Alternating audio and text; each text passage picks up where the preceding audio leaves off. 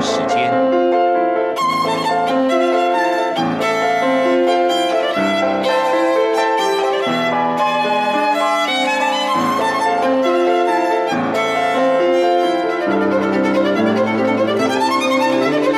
由天安门学生运动领袖王丹主讲。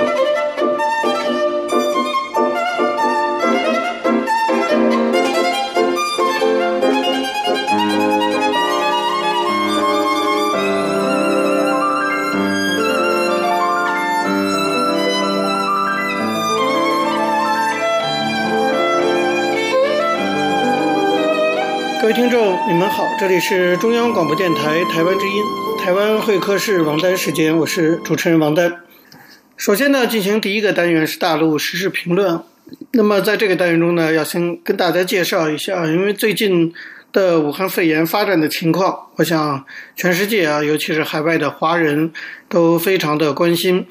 那么，关于这次防疫的情况，以及因为中共的这种集权的体制所带给人民的生命和财产上的损失，我想，即使在中国大陆内部啊，都有很多的联名信表达关切、抗议。那么，我们在海外的一些华人呢，经过相关的讨论，也提出了我们的一些呼吁。那么，在这里呢，向大家做一个介绍。我们认为啊，新型冠状病毒的肆虐哈，已经都两个多月了。目前呢，疫情虽然没有得到有效的控制，但是感染人数和死亡的人数还在不断的增长。我们有一些朋友，我们虽然人在海外，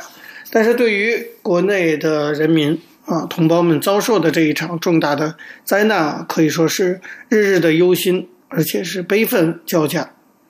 国难当前，我们认为我们无法漠然置之，所以也借这个机会啊，公开的联名表达我们的三点意见啊。那么第一点意见就是说，目前瘟疫横行，已经对国家和人民造成了巨大的伤害。那么我们在此呢，也谨向受灾的国人表达我们这些人的关切之情，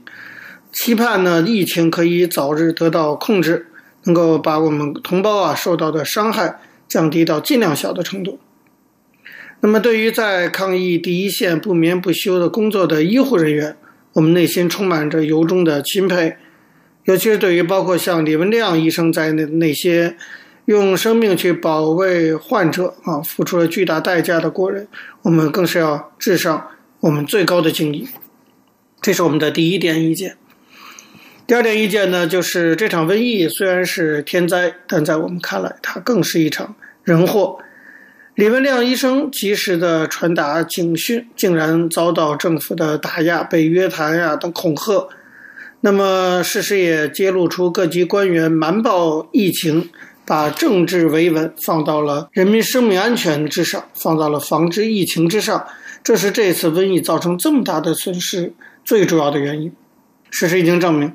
剥夺人民的言论自由不仅是一场政治上的灾难，是一个人权上的侵害，更会导致人民生命和财产的重大损失，也涉及到民生问题。我们坚决支持国内部分社会各界人士发起的呼吁，强烈谴责中共当局剥夺人民言论自由的行为。我们呼吁要由最高领导人出面，代表国家正式向已经病逝的李文亮医生道歉。并以此为契机，修改《中华人民共和国治安管理处罚法》等相关的法律法规，废除一切钳制言论自由的政策。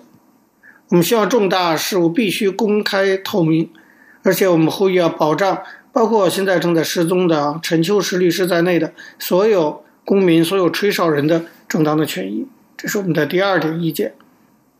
第三点意见是，国务院在二零零三年就制定了突发公共卫生事件应急条例。按照这个应急条例啊，各级政府要成立相应的应急指挥部门和应急预备方案。在十七年以后，当武汉疫情发生的时候，结果各级政府居然还是啊毫无准备，既没有担责的指挥，又没有应急的预备方案。出诊权现在居然下放到了社区居委会，还号称叫做什么下沉到社区居委会，那么可以说对染病者和家属的处理手法也非常的简单粗暴。按照2003年制定的《突发公共卫生事件应急条例》，疫情的报告、通报和指挥系统，按理说早就有明确规定了。那么，为什么这次武汉疫情爆发，当地政府没有能够按照应急条例执行呢？我们认为啊，维稳和政治意识形态高于人民对卫生防疫的关心，是这次疫情的祸根。在这里呢，我们也特别的要点名中国红十字总会以及下属的武汉分会。那么在这次救灾过程中啊，中国红十字总会承担了接受这个各方救灾物资的工作。结果呢，在各种的民众的还有网民的这种揭露下，我们知道出现了物资分配不公正，那，物资和捐款使用效率低下。也出现了阻碍媒体报道以及个别领导人滥用职权、私挪物资等极为恶劣的现象。我们对此表示非常的愤慨和关注。我们在此呢也呼吁有关当局对红十字会的违法滥权行为要进行纠责和整顿，并在这个基础上重新建立一个高效的、廉洁的防灾体系，防止以后类似的巨大的灾难。总之，我们认为这次武汉肺炎啊，这个新型冠状病毒的瘟疫的大规模扩散，其根本的原因是中国体制久病成习的层层唯上是命、独尊一个最高决策者的弊端导致的。天灾早晚也会过去，但如果制度不改的话，我们认为中国将难以承受下一次可能发生的重大灾难。人民将会再一次付出像这次这样可怕的代价，而且每一次血的教训都会付之东流。这是人民自由、安全、福祉的一个基本权益。我们认为每一个国人，如果你平时不关心、不争取，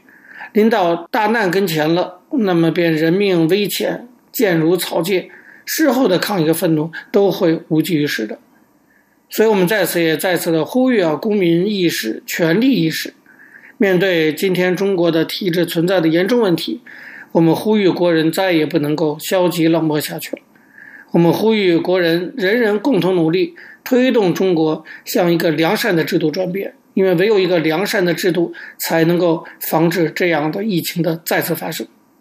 以上呢，就是我们海外的一些朋友经过讨论啊，联名发出的一个公开呼吁。借这个机会呢，希望国内的朋友能够听到。我们在海外的这些人对国内的关切，那么联名的人包括我领衔哈，这个联署，其他的包括像海外的中国民主党主席王军涛，像原八九学生领袖乌尔开西，著名的理论家胡平，报告文学作家苏小康，原中国社科院政治所所长严家琪，流亡作家在欧洲非常有名的廖义武，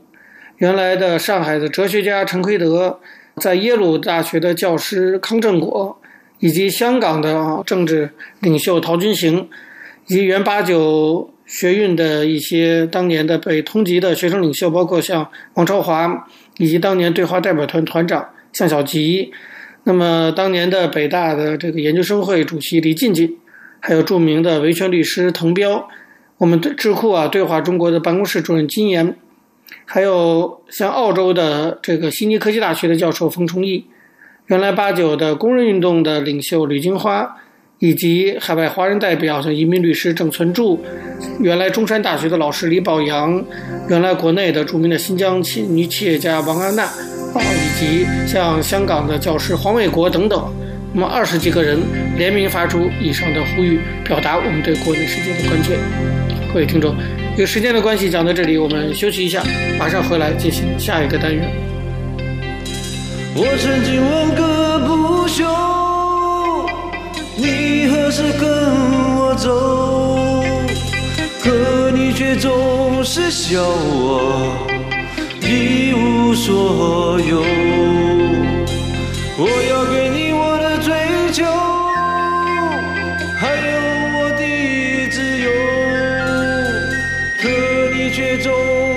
叫我一无所有。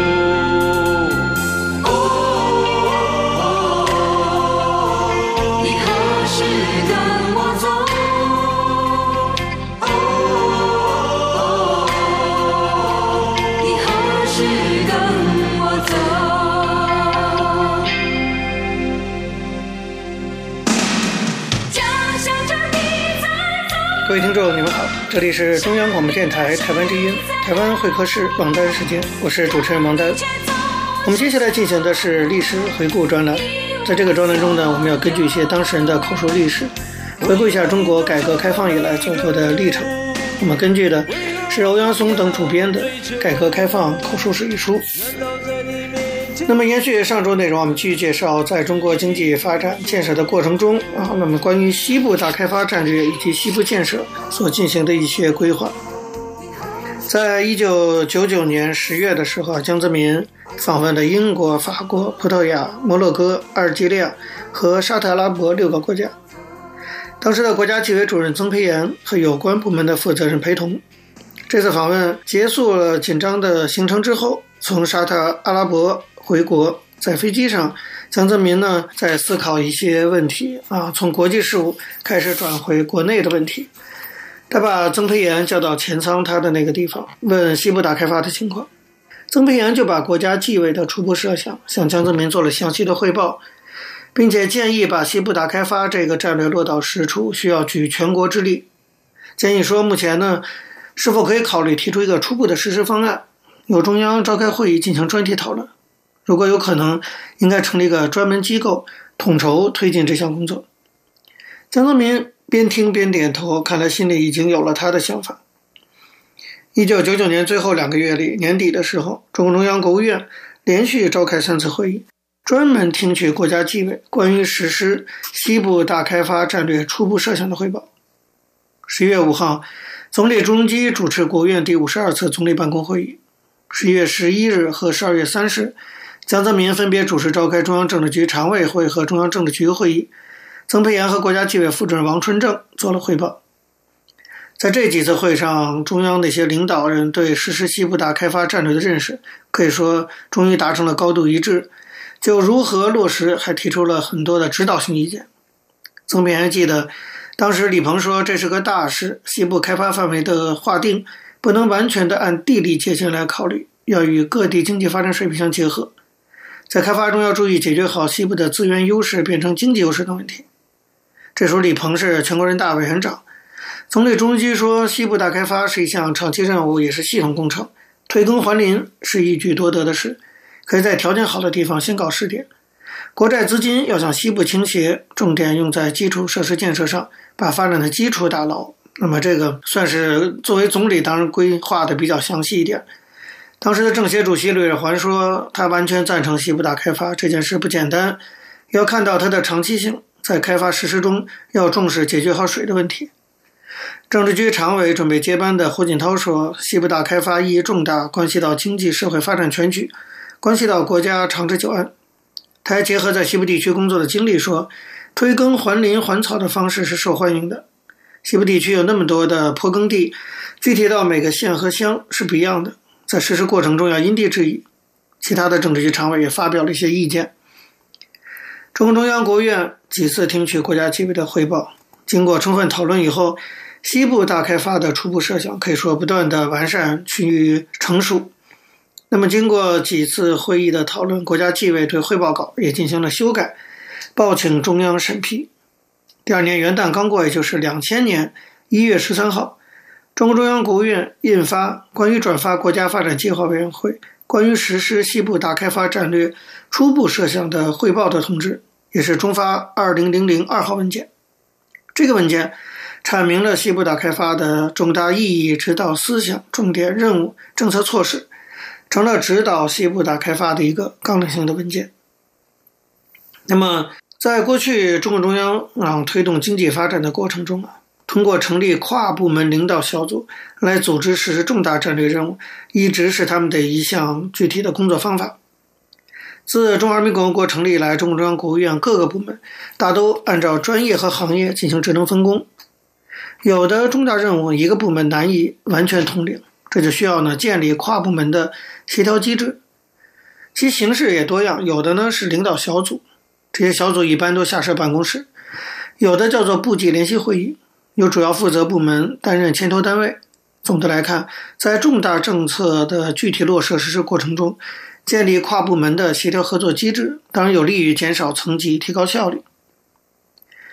为加强对西部大开发工作的组织领导，根据中央决定也是这样做，国务院就专门成立了西部地区开发领导小组。二零零零年一月十六号，国务院印发了关于成立国务院西部地区开发领导小组的决定，这就是国发二零零零三号文件。国务院总理中基亲自担任组长，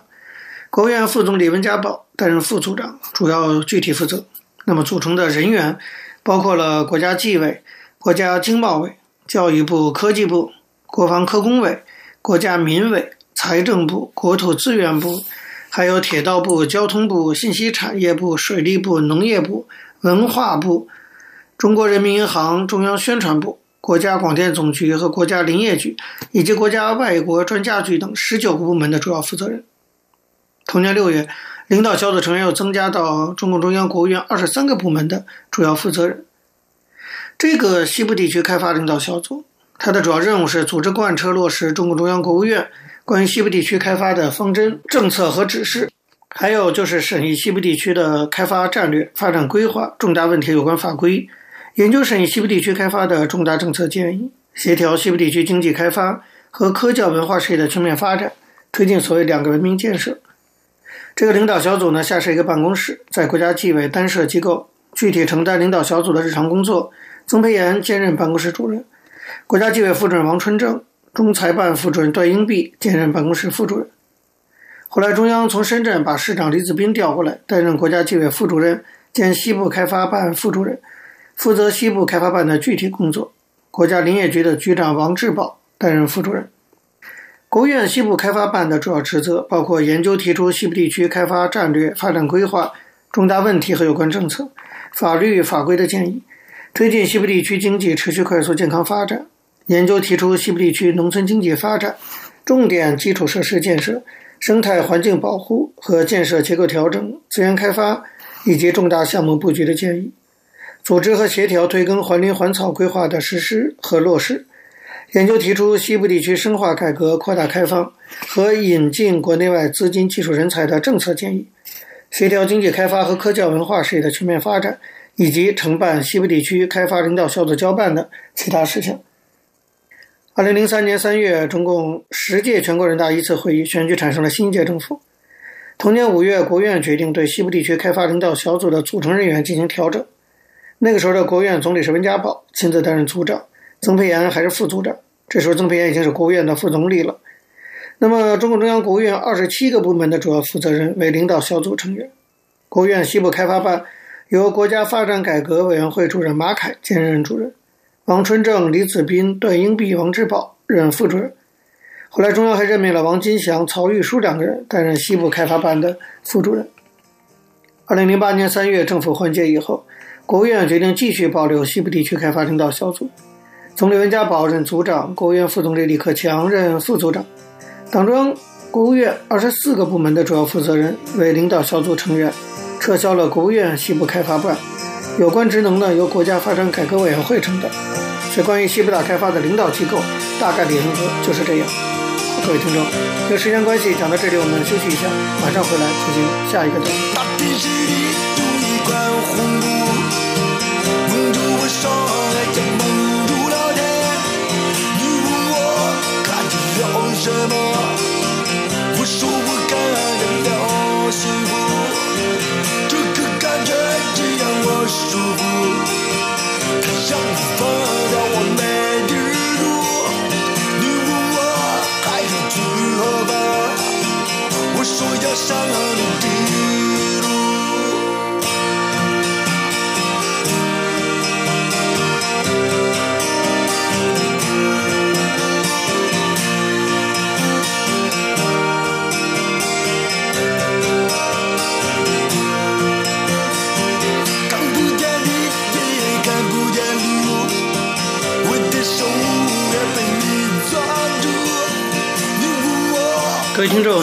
这里是中央广播电台台湾之音，台湾会客室王丹时间，我是主持人王丹。在今天的台湾经验专栏中，我们要向大家介绍的是一位台湾重要的政治人物，原高雄市长陈菊。我们希望呢，从他的人生经历中啊，可以让大家看到台湾曾经走过的一段历史。我们依据的是张丽佳的《台湾菊艺术》。延续上周内容，我们介绍到，由于高雄发生了这个太劳的受到不公正、不人道待遇的事件，当时劳委会主委的陈菊请辞负责。辞职以后去干什么呢？那时候陈菊其实也没什么想法，甚至想从此去流浪。他回忆说：“对我而言呀，流浪不是个负面字眼，而是心灵的洗涤。我这个人向来随遇所安，很少替自己人生做有计划的铺排。如果我真正懂得计算，或许应该选择最完美的时刻，也就是七月一日，劳退新制开始实施的时候离开劳委会。不过那个时候，陈菊考虑到劳退新制从零开始，觉得自己责任重大。”所以也就划过了那个最可能完美请辞结束他在劳委会工作的一个机会，是责任以及不舍的那种心情，让陈菊留下来守护他催生的这个新的法令，就是劳退新制。同样也是由于这种责任和不舍的心情，也让他决定承受太劳人权事件引发的非难，毅然的辞职。从政多年，陈菊的思维当然不能不考虑政治的复杂层面。但他还是尽量的为自己保留一点可能的单纯本质。照他的话说，就是复杂的政商操作，我跟人民一样毫无兴趣，也极其厌倦。第二天，陈其迈也召开记者会，宣布辞去代理高雄市长的职务。那个时候，来台调查高捷太劳事件的泰国众议院劳工委员会主席平帕，事发后写信给陈菊，对他辞职一事表示敬佩。泰国众议院事后公布的调查报告显示，太劳的输出确有不法，但泰方官员在事件爆发后多方掩蔽资料。他们特别提到，台湾已经有陈菊及陈清迈下台负责，实职官员众多的泰国劳工部却仅仅处分基层官员，没有高层官员用于负责。那时候，澳大利亚的学者加博，他专门研究亚洲的政治局势发展，对台湾非常的了解。他年底到台湾观选。给陈菊打了个电话，说他的辞职对台湾很重要，对民进党的帮助很大。当然就是说起到止血的功能了。加博说，政治不是表演，你的所作所为都会真正影响到人民。民进党的执政必须让人民能够理解，让人民可以认同。所有的事情人民都看在眼里，大家真正关心的不是你民进党的人谁上谁下，而是这么多外劳在受苦，你们有有没有拿出一点真心和一点办法？任何一个政党，它的灵魂呢，都不是维系在政权的巩固，而是说他是不是有自己的理想，愿不愿意为了这个理想而去做一些政策上的努力。陈菊在他的请辞声明里就说，他就是必须要检验理想，承担责任。他说，从十九岁投入民主运动开始，三十余年的青春岁月，虽然经历过压迫、审判、黑牢的种种磨难，我从来没有退却。从抗争到执政。对人权的信仰是我生命中的核心价值，我始终坚持。作为一个人权工作者，在担任主委近两千多个日子以来，无时不希望透过法令及制度的改革来提升台湾的劳动人权。身为劳动者最后的依靠，看到高雄捷运的劳工遭受剥削与伤害，重创了人权的价值，让我感到痛苦与不安。这些日子以来，每个午夜梦回时分，我痛切反省，深刻自责。担任政务官不应该只是自责，重要的是我必须负责。陈菊说：“身为行政团队的一员，我必须时时检视投身民主运动的理想初衷。面对责任，我应该以最谦卑的态度完全承担，以重建人民对政府的信心。身为台湾的女儿，台湾的国际形象就如同是父母亲的颜面。太劳事件的发生，无疑造成了国家形象受损，让父母蒙羞。我必须再次向国人及所有的劳动者致歉。事件发生后，外界对于责任的界定或许有不同的看法，相关的行政责任与法律责任还在进行调查当中。但是，对于我来说，身为人权工作者，身为内阁的一员，身为台湾的女儿，我愿意坦荡地面对人民，以最严苛的标准来要求自己，承担所有的政治责任。因为这是三十多年来我对自己最基本的要求。陈菊说：“台湾人民已经用三十年的时间来检验陈菊，知道我不是一个复杂的人，外界不需要以无谓的动机揣测来看待我的决定。我只是基于责任政治的理念以及自我要求的人权标准，做出应有的决定。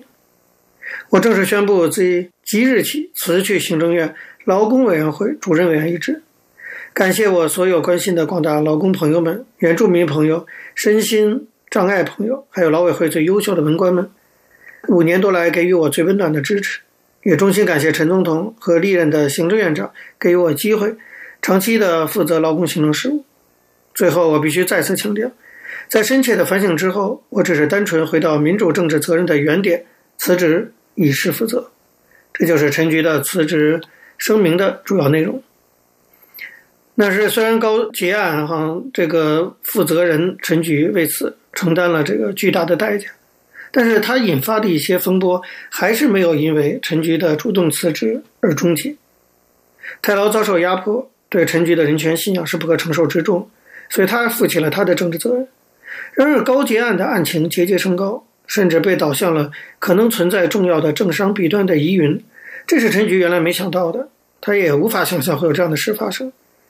最让他感到意外的就是检调单位还把矛头指向了劳委会的文官。而且还以图利罪嫌疑人的名义传唤了他。为了证明劳委会同仁的清白，陈菊重新站上火线，愤怒反击敌对的政治势力对他的抹黑。陈局当然有理由非常生气，因为以其他部会为例，内政部是治安主管机关，维护治安是历任内政部长、警政署长的重要目标。但是不可能要求他们任期内不能发生任何的刑事案件。如果发生事件，缉捕的也是作案的歹徒。没有人会因而指控内政部长、警政署长或警员图利罪犯。同样的，劳委会主管外劳业务，不幸发生雇主虐待外劳的事件，要追究的当然是不人道的雇主，而不是去指控劳委会图利。陈菊认为，劳委会核准高捷引进外劳并没有违法，他或者承办人员也没有收受任何好处，哪里来的什么所谓的图利罪？所以，陈菊决定站出来为自己辩护。十月三十一日上午十点，他接受高捷弊案减调专案小组约谈。提前抵达的他，面对许多等在那里的记者，包括现场直播的 SNG 车，内心非常的百感交集。他对记者说：“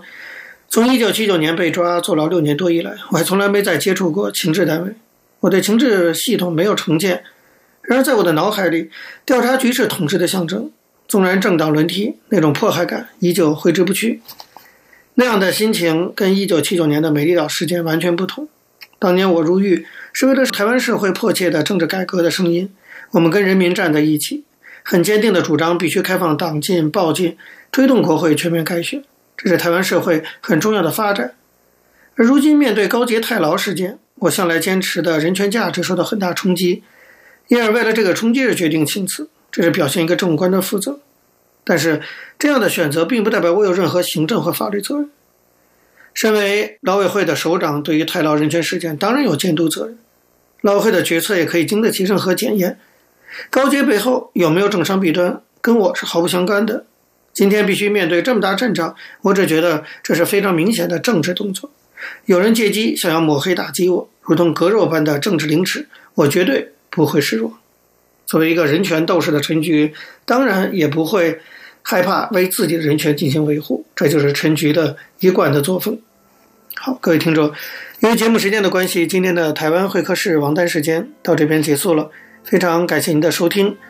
如果各位听众对我们的节目有任何的指教，可以写信到台湾台北市北安路五十五号王丹收，或者发电邮件信箱到八九六四 @rti dot org dot tw 给我。我是王丹，下次同一时间再见。没有烟抽的日子，没有烟抽的日子，我总不在